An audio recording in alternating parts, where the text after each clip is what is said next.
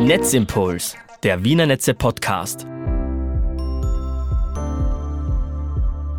Heute mit Patrick Reiterer. Ist Wasserstoff der Energieträger der Zukunft? Prägen wasserstoffbetankte Fahrzeuge schon bald das Stadtbild? Und sind wir für Wasserstoff überhaupt schon bereit? All diese Fragen kann mir nur einer beantworten.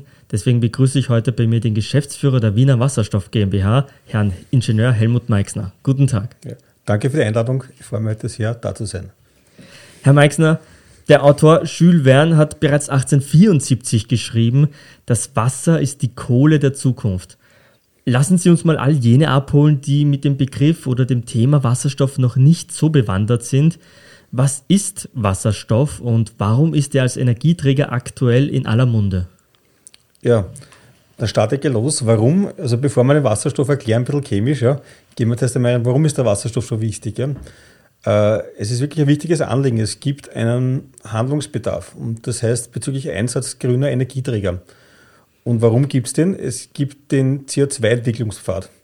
Wenn man es hernimmt, wir haben die Corona-Krise, jeder kennt den Fernsehen, Zeit im Bild sieht, wie man die Infizierten, mhm. die Grafik, wie die raufgeht, aber dann wieder die Spitze abbricht. Ja. ja, und das ist genau das Thema, das ist beim CO2 nicht so. CO2 seit Jahrzehnten geht das weiter immer steigend auf und die Spitze bricht nicht ab. Und da geht es eigentlich mit zukünftigen grünen Energieträgern, diese Spitze zu brechen. Das heißt, einen Stillstand zu bekommen oder sogar eine Gegenwirkung zu bekommen, also rückläufig das Ganze zu entwickeln. Mhm. Und da ist Wasserstoff einer der wichtigsten Bausteine dafür, damit man das zukünftig umsetzen kann. Und er ist der optimale Energieträger. Warum? Der ist extrem oft da. Wasserstoff ist einer der dritthäufigsten Elemente auf der Erde. Ja? Mhm. Da gibt es Sauerstoff und Silizium, aber dahinter kommt schon Wasserstoff. Und deswegen ist dieser Energieträger da und den sollen wir nutzen. Nutzen heißt natürlich, ähm, man muss ihn bekommen. Und das war in den letzten Jahren immer, die Technologie hat sich weiterentwickelt, da waren sehr viel Kosten, sehr viel Geld dahinter. Aber langsam kommt es in einen Bereich, wo die Wirtschaftlichkeit auch gegeben ist. Mhm. Und das wollen wir nutzen und das Ziel ist eigentlich wirklich von uns allen, wir wollen in Mobilität, in der Raumwärmeindustrie CO2-neutral werden. Da gibt es sehr viele starken Absichtigen von der Stadt Wien, von Europa, national und er wird ein wichtiger äh, Baustein dazu sein. Und warum ist er das? Erstens einmal, er verbrennt ohne CO2-Emissionen. Und das ist mhm. genau der Punkt, warum Wasserstoff ein wichtiger Baustein dieser, dieser Sache ist. Und ja, und seine Eigenschaften, jeder weiß, Wasserstoff, ein Proton, ein Elektron, also es ist das, ein, der, der, der kleinste, das kleinste Element mhm. und er ist 14 mal leichter als Luft. Und es ist ein Gas und wir sind da bei den Wiener Netze und die Wiener Netze kennen sich mit dem Gas sehr gut aus. Und ob das jetzt CH4 ist oder H2, wir können damit umgehen. Wir haben gelernt, seit Jahrzehnten sicher den Energieträger zu transportieren, zu verteilen, zu speichern. Und das ist unsere Kompetenz. Und deswegen glauben wir auch, und nicht nur wir, sondern ich auch, an diesen Energieträger der Zukunft. Das hat mich jetzt schon fast überzeugt, aber ich muss da noch mal ein bisschen tiefer gehen und ähm, fragen, wie wird Wasserstoff eigentlich erzeugt? Also wie kann man sich das vorstellen? Sie haben gesagt, ähm, es ist das dritthäufigste Element, aber wie wird das jetzt für uns industriell erzeugt und was ist der Vorteil? Das haben Sie ja schon erwähnt, ähm, aber was ist der konkrete Vorteil jetzt gegenüber anderen Energieträgern? Ich muss sagen, welchen Wasserstoff wir wollen. Also mhm. wir reden von grünem Wasserstoff. Das heißt, mit erneuerbaren Strom wird äh, grüner oder mit grünen Gasen, zum Beispiel Biogas im Endeffekt, ja, wird grüner Wasserstoff erzeugt. Da gibt es gewisse Verfahren, die wir wirklich aufzählen. Aber das Wichtige ist auch das Verhältnis zur Zeit zu sehen, wie eigentlich, es wird Wasserstoff weltweit schon produziert. produziert. Das heißt, es werden 50 Millionen Tonnen Wasserstoff weltweit produziert.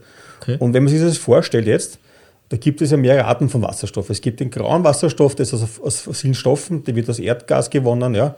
Oder dann gibt es den grünen aus den Erneuerbaren, dann gibt es noch eine andere Farben äh, dazu. Es gibt einen pinken Wasserstoff, der wird aus der Atomenergie gewonnen. Also, aber mhm. wir reden von dem grünen Wasserstoff. Ja. Und das Verhältnis zur Zeit, wie das von der Produktion ausschaut, wenn man sich vorstellt, ein großes Fußballfeld. Kennt jeder Fußballfeld, zwei Tore links und rechts so. Und dieses, wenn man dieses Fußballfeld hernimmt, die gesamte Fläche zurzeit ja, äh, wird zurzeit wirklich mit äh, fossilen Verfahren erzeugt, Wasserstoff. Und beim Corner, wenn man hernimmt, jeder kennt die Ecke, die Seite, den Corner, den kleine Ecke. Dieser Bereich, dieser, Größe, dieser Größenbereich zurzeit ist wirklich die, wo mit grünen Energiequellen, äh, das heißt mit Wind, Photovoltaik, Wasserkraft, grüner Wasserstoff erzeugt wird. Also man sieht, es ist zu 95 Prozent noch sehr Fossilerzeugung und 5 Prozent vielleicht wirklich mit grünen Energieträgern. Und diesen Weg geht es zu verbessern zu vergrößern. Das heißt, diesen grauen Wasserstoff zu verdrängen mit dem grünen Wasserstoff und auch die Anwendung zu, zu erweitern. Zurzeit wird Wasserstoff hauptsächlich in der Chemie, in Raffinerien eingesetzt als Düngemittel. Also da braucht man dieses Element dazu, auch in der Industrie. Und wieder das Fußballfeld, die ganze Fläche im Fußballfeld ist eigentlich nur für Chemie und Raffinerie und Industrie. Und ein ganz kleines Eckel zurzeit, wirklich wieder wieder Corner, unser, unser kleines Eckel, das ist der Bereich für alternative Bereiche wie für Fahrzeuge oder für Kraftwerke oder für Lebensmittel, wo Wasserstoff eingesetzt wird. Ja. Und diesen Pfad geht es zu verändern, also dieses Fußballfeld geht es zu verändern, eigentlich aufzubrechen von Corner und das gesamte Gebiet eigentlich so zu machen, dass wir zukünftig für die Mobilität, für die Industrie, für die Raumwärme den grünen Wasserstoff eigentlich dort einsetzen können. Mhm. Kann man jetzt für einen Techniklein wie mich äh, einfach erklären, wie dieser grüne Wasserstoff dann produziert wird? Ist, ist das dann über, über Wasserkraft oder wie kommt das zustande? Also es gibt mehrere Verfahren. Es gibt das Verfahren, das, das jetzt eigentlich weltweit seinen größten Einsatz ist, das Dampfreforming.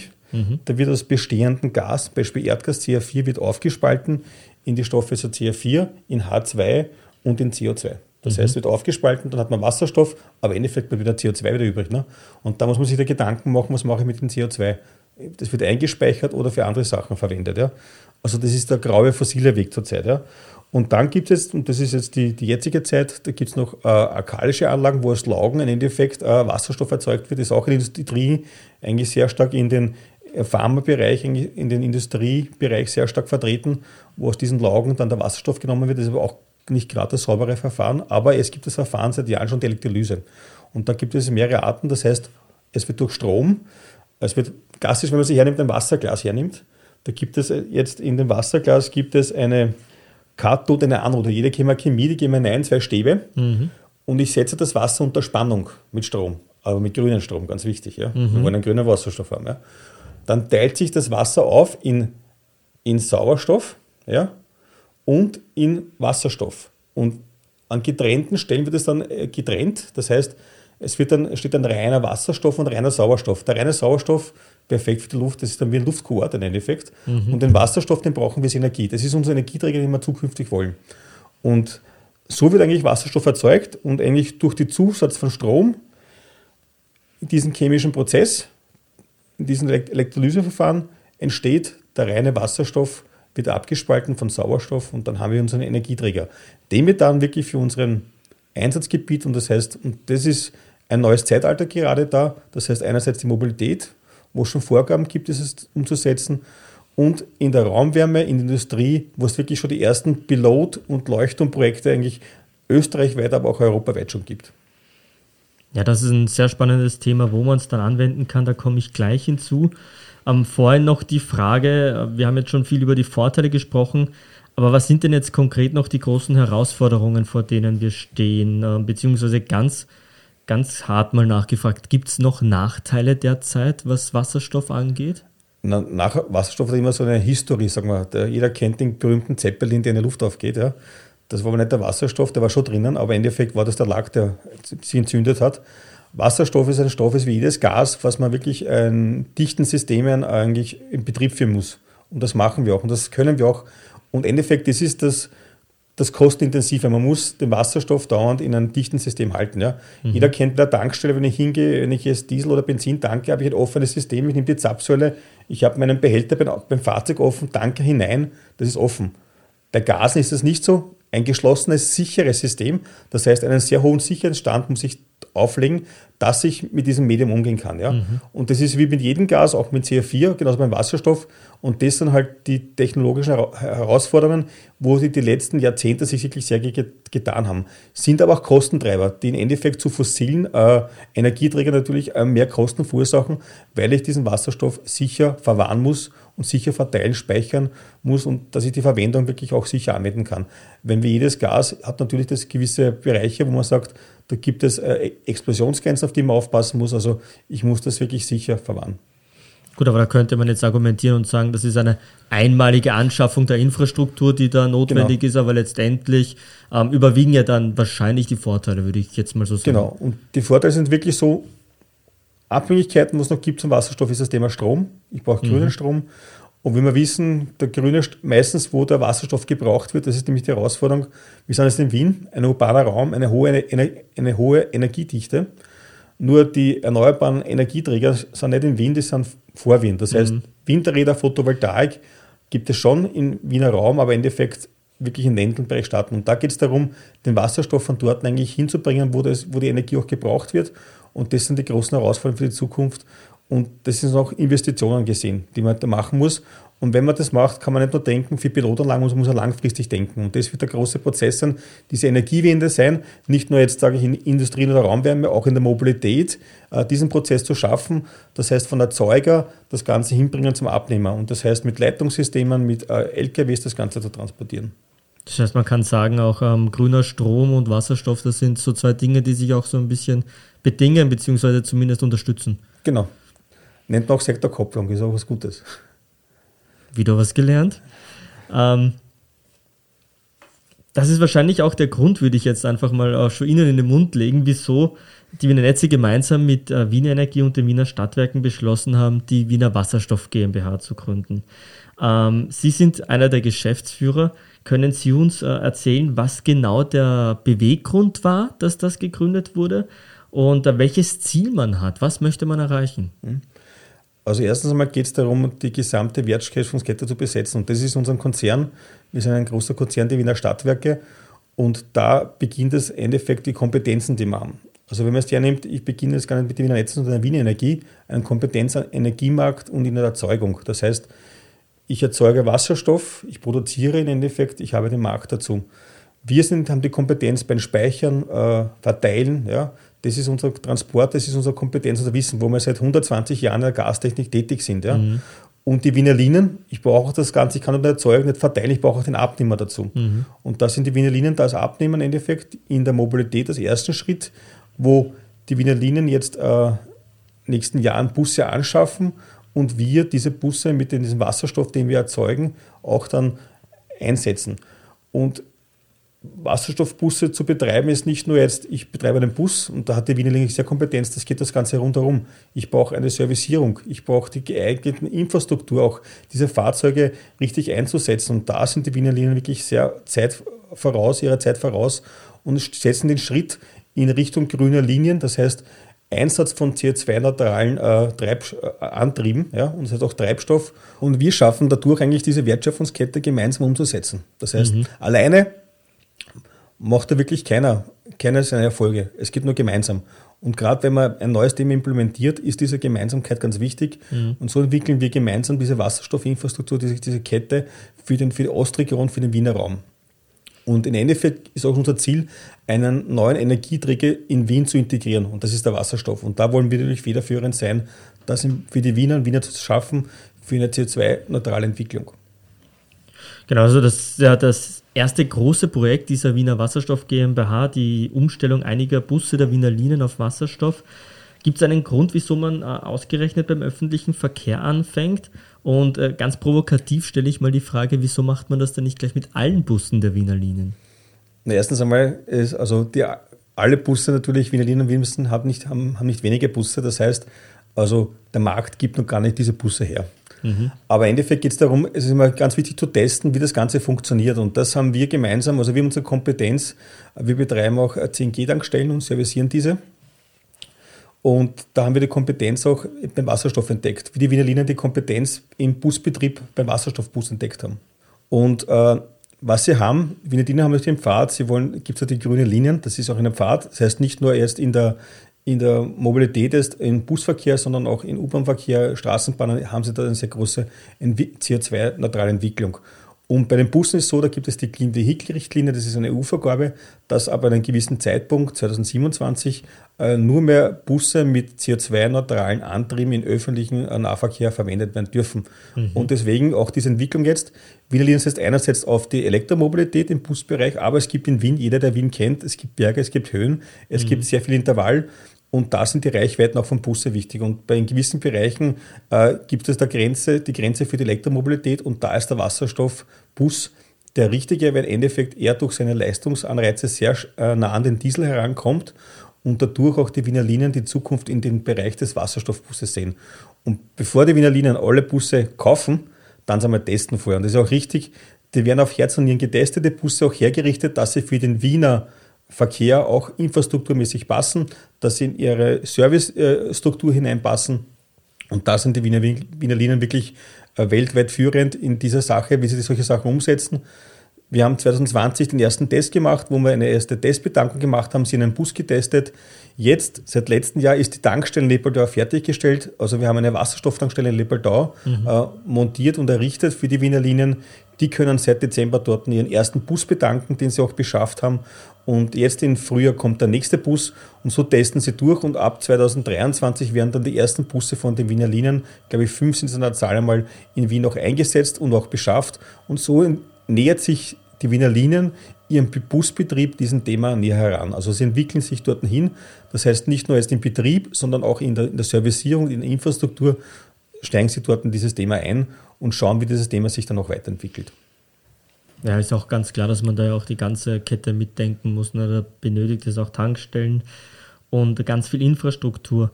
Ist jetzt der Mobilitätssektor so der einzige Bereich, äh, wo Wasserstoff Sinn macht oder geht es da auch mittel- und langfristig um andere Dinge? Also zum Beispiel Heizen fällt mir da jetzt an, wenn wir das immer mit Erdgas vergleichen. Ja.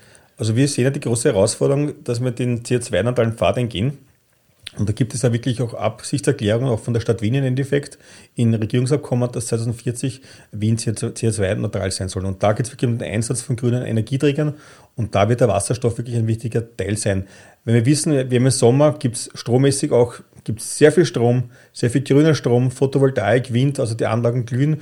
Man mhm. kriegt ja manchmal sogar die Energie gar nicht von diesen Windparks und Photovoltaikparks weg. Das heißt, da wird vielleicht langfristig wirklich der Weg sein, dass der Wasserstoff, also die Erzeugung bei solchen Anlagen dann den Wasserstoff übergibt und dann in einen Energieträger dann eigentlich umgelenkt wird in einen neuen, ich sage in einen gasförmigen Energieträger. Und der große Vorteil ist schon, gegenüber zum Strom, ich kann dann vielleicht große Mengen saisonal speichern. Und das wird die mhm. Herausforderung sein, in den nächsten, äh, sagen wir, nächsten Jahrzehnt wirklich dieses Netz zu erschließen. Das heißt, ich habe sehr viel Überschussstrom. Ich versuche diesen Strom jetzt in Wasserstoff umzuwandeln, den Wasserstoff einzuspeichern und dann, wenn ich den wieder brauche für die Stromerzeugung, wenn ich dann Beispiel eine dunkelflaute im Winter habe, jeder kennt Hochnebel, ja, mhm. kein Wind geht, keine Photovoltaik, das heißt, wenn wir zukünftig auf Erneuerbar setzen, brauchen wir auch in solchen Zeiten auch eine, einen, einen, den Energieträger und da wird Wasserstoff sein, wenn der Strom nicht erzeugt werden sein, muss man den mit gewissen Stoffen dann erzeugen können. Und da wird das Konzept langfristig wichtig sein, solche Sachen einzusetzen. Und da wird er sich in der Raumwärme auch dort weiterentwickeln als Energieträger, nicht nur für die Stromerzeugung. Wir wissen, Raumwärmekraftwerke sind genauso auch, auch Fernwärme ist da dabei im Endeffekt, dass auch für diese Versorgung für Wien, wie es jeder gewohnt ist, also äh, jeder dreht gern seine Heizung auf und es funktioniert alles, der Strom, das Licht, das funktioniert aber als, aber dahinter sind wirklich diese Systeme und die Herausforderung wird sein, es wird immer sehr dynamischer werden. Das heißt, man muss sehr viel vordenken, wie die energiewirtschaftliche Bewirtschaftung ist, dass auch zukünftig für die Versorgung von solchen Städten wie Wien im Endeffekt und der Raum Wien eigentlich auch immer die nötige Energie da ist, auch die, die Kunden zu versorgen und dass wir eigentlich diesen Komfort, den wir jetzt haben, auch, dass der auch so, so behalten wird. Das heißt, einer der großen Vorteile vom Wasserstoff liegt auch im Speicherpotenzial, also dass man da auch Energie gut speichern kann mit. Genau. Und das wird die Herausforderung sein, das in großen Mengen. Es gibt schon in Österreich sehr viel Erdgasspeicher, Erdgasspeichern, aber in diesen Speicher werden schon Versuche gemacht, äh, auch Wasserstoff zu speichern und zu schauen, einen gewissen Teil, den man in Österreich selber erzeugen kann, auch da abzuspeichern kann und sich eigentlich selbst eigentlich damit versorgen kann. Ich sage so ein bisschen auch, auch die Unabhängigkeit zu haben, vielleicht von irgendwelchen Pipelines aus, aus, aus dem Ausland mhm. zu bekommen. Da muss ich wieder die Laienfrage stellen, aber wie, wie kann man sich vorstellen, wie man Wasserstoff speichern kann? Also ist das dann in einem, in einem großen Wasserstoffsilo oder wo passiert diese Speicherung? Es gibt große Erd, äh, Erdspeicher im Endeffekt, die, wo früher vielleicht Öl und Gas drinnen rausgefördert wurde. Und diese Speicher werden verwendet jetzt äh, wieder, die werden auch jetzt schon verwendet. Da wird immer, immer Gas eingespeichert und, und ausgespeichert, wie man es braucht. Und das ist ein, ein, eine dichte, dichte Gesteinsschicht, ja, mhm. wo es das Gas nicht entweichen kann.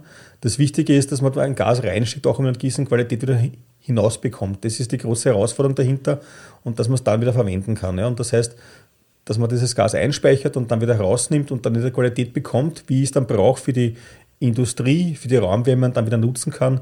dass ich das dann wirklich saisonal zu einem anderen Zeitpunkt dann auch nutzen kann. Weil so eine, so eine große Batterie, die man vielleicht im Winter braucht, die gibt es nicht. Und da ist doch das eine, eine Möglichkeit, zukünftig diese Energiewende über die Sektorkopplung eigentlich da umzusetzen. Das heißt, rein theoretisch kann man sich das vorstellen wie eine Powerbank. Also man kann wirklich da einfach das, den Wasserstoff rein, also wirklich ganz runtergebrochen zu sagen, den Wasserstoff kann man reinnehmen und auch wieder rausnehmen. Genau richtig, ja.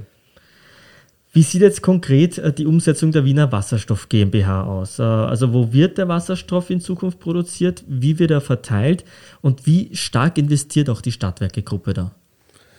Also wir versuchen gerade diese gemeinsame Kette umzusetzen. Das heißt, äh, wir haben jetzt 2021, letztes Jahr im Dezember, die erste Tankstelle in Betrieb genommen und sagen wirklich in Österreich Betrieb genommen für 350 Bar, für 700 Bar, wo wir derzeit die Wiener Linien ihren Busbetrieb, den ersten Bus eigentlich betreuen und der dort bedanken kann, aber wo auch andere gesucht werden, also andere Marktteilnehmer gesucht werden von der Wien Energie, die dort dann zukünftig bedanken können. Das heißt, wir versuchen der Mobilität dort einmal stark zu werden. Also die, die erste Infrastruktur ist da. Der nächste Punkt ist, gerade wo wir mittendrin sind, ist, ist die Umsetzung der H2-Erzeugungsanlage in Simmering. Das heißt, wir haben vor, 2023 den ersten grünen Wasserstoff in Wien zu produzieren. Und da sind wir gerade mittendrin in den behördlichen Verfahren, in Planungen, in Ausschreibungen, dass dieses gelingen kann. Und dieses Jahr wird da sehr viel abgeschlossen werden und auch der Baustart erfolgen dafür, damit wir nächstes Jahr in Wien grünen Wasserstoff haben und den nicht mehr jetzt kaufen wir ihn zu, den grünen Wasserstoff und wir wollen aber natürlich den Wasserstoff selbst produzieren und daraus lernen. Das heißt, das Know-how weiter aufbauen. Es ist ein Know-how schon da durch die Errichtung von der Tankstelle, das heißt in der Verteilung, der Speicherung, aber das wollen wir natürlich auch lernen mit Erzeugungsanlagen lernen. Das heißt, wie kann man das einspeichern, wie kann man das verwenden? Das heißt auch Einspeisung, das Thema ins Gasnetz zu schauen, zu realisieren, wie man dort zurechtkommt, wie könnte sowas funktionieren, das zu demonstrieren, also diese Sachen darzustellen, um da eigentlich Wissen zu gelangen um mit dem Betrieb zu wachsen. Also jeder kennt, wenn er selber nicht Auto fährt, dann wird er Autofahren nicht kennen. genauso muss ich bei Anlagen, die ich betreibe, wenn ich daran arbeite und die entwickle, dann lerne ich auch daraus und kann solche Anlagen auch das Wissen auch weiterentwickeln. Jetzt haben Sie auch schon erwähnt, diese 2040 äh, Jahresgrenze, könnte man sagen. Also Wien hat sich das Ziel gesetzt, klimaneutral zu werden bis 2040. Wenn wir jetzt so eine kleine Zeitreise in dieses Jahr unternehmen würden, wie könnte unsere Energieversorgung dann aussehen und äh, wie beeinflusst das dann vielleicht unser tägliches Leben? Ja, außer ich hoffe, dass es aussieht, dass wir wirklich den maximalen Einsatz haben von erneuerbaren Energieträgern haben. Wurscht in welchem Bereich, ob Strom ist, Fernwärme und Wasserstoff soll auch da sein. Das wäre auch, ein, glaube ich, ein wichtiger Punkt. Ich glaube, er wird ein wichtiger Energieträger sein, diese Übergangszeiten zu jonglieren. Und das heißt, für die Aufbringung der Raumwärme, für Strom wird das wirklich ein, ein sagen wir, ein Bindeglied werden, mhm. dieses, dieses Thema. Und es wird sein, 2040, es werden davor sehr viele Baustellen in Wien gewesen sein. Das heißt, ein Umbau der Infrastruktur, das heißt, ein Umbau wirklich von einer, auf eine CO2-neutrale Zukunft. Und das heißt natürlich Bauaktivitäten. Das heißt, eine Adaptierung von Gebäude bezüglich der Energieeffizienz, der Einsatz der Wärmesysteme.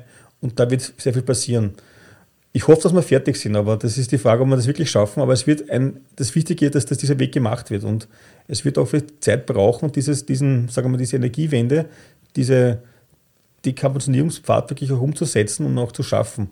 Aber mit diesen Bemühungen, die gerade, gerade gestartet werden, glaube ich, dass wir dort noch langfristig dort hinkommen werden, dass Wien diese CO2-neutrale Zukunft umsetzen wird und aber es wird alles bewegt werden müssen. Es ist nicht nur der Energieträger, es sind die, die sagen wir mal, die Bau, raumbaulichen Anordnungen müssen verändert werden. Ja. Es wird in der Bauordnung sehr viel passieren müssen, in der Energieaufbringung sehr viel passieren müssen. Es wird wirklich sehr viel passieren, dass man diese grüne Zukunft schafft. Wenn das heißt auch natürlich eine sehr hohe Flexibilität im Netz, dass ich auf sehr viele Sachen reagieren muss und managen muss, dass der Kunde auch weiterhin diese zuverlässliche Versorgung hat, die wir jetzt haben. Ja, man muss sich ambitionierte Ziele setzen und ich glaube, das ist eins. Aber ich habe mir schon notiert, für mich 2030er Jahre werden Baustellenjahre werden. Das genau, heißt, wir arbeiten daran, ja. werde die Innenstadt groß umfahren. Ähm, apropos umfahren, ähm, das ist meine Abschlussfrage an Sie. Ähm, das ist vielleicht eine bisschen persönliche Frage, aber auch schon eine Frage mit Zukunftsausblick. Herr Meixner, welchen Antrieb fahren Sie derzeit?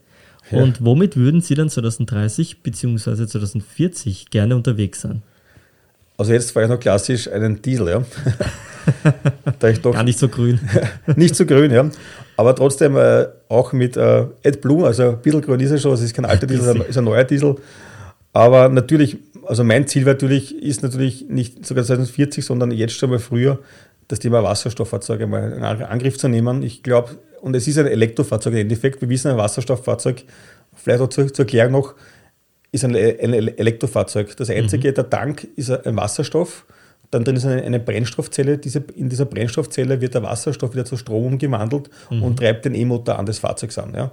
Und ich glaube schon, dass es für mich eine Zukunft sein wird, dass ich ein Wasserstofffahrzeug besitzen kann, weil ich doch mit Leib und Seele diesen Gas seit letzten Jahren, muss ich sagen, auch äh, dafür dahinter stehe und eigentlich äh, schon für mich ein, ein Stoff ist, der auch Zukunft hat ja, und mit dem er Vollgas geben kann. Ja, und Sie sitzen ja sozusagen an der Quelle, also wenn dann äh, die Frage nach der Tankstelle sich bei Ihnen bieten oder äh, aufmachen würde, dann hätten Sie ja alle Hebel in der Hand, um das in die Wege zu leiten. Also wir bauen die Infrastruktur, die ist da, die wird auch kommen. Nächstes Jahr wird auch dann die zweite Tankstelle in Simmering vorhanden sein. Das heißt, das ist schon mal ausreichend. Ja. Und die, die, die Reichweiten und die Leistungsweiten sind gleich mit bestehenden fossilen Treibstoffen, somit also auch für mich dieses Fahrzeug auch in Zukunft. Natürlich vorrangig wird sein der Schwerverkehr und der öffentliche Verkehr, wo dieser zum Einsatz kommt der Pkw-Bereich, wir wissen es auch, die Elektromobilität sehr gut aufgehoben wird dort, dort noch sehr viel machen. Aber ich glaube, das Wichtige in der Zukunft ist, wie bei allen Sachen, wird der Mix sein. Der Mix mhm. an unterschiedlichen Energieträgern in den Bereichen zu haben. Ja, Herr Meixner, ich glaube und ich hoffe, dass wir Sie ja noch öfter hören werden in dem Podcast. Ich glaube, da wird sich in den nächsten ein, zwei, drei Jahren noch einiges tun und ich würde mich sehr freuen, wenn Sie dann wieder Gerne. Gast wären.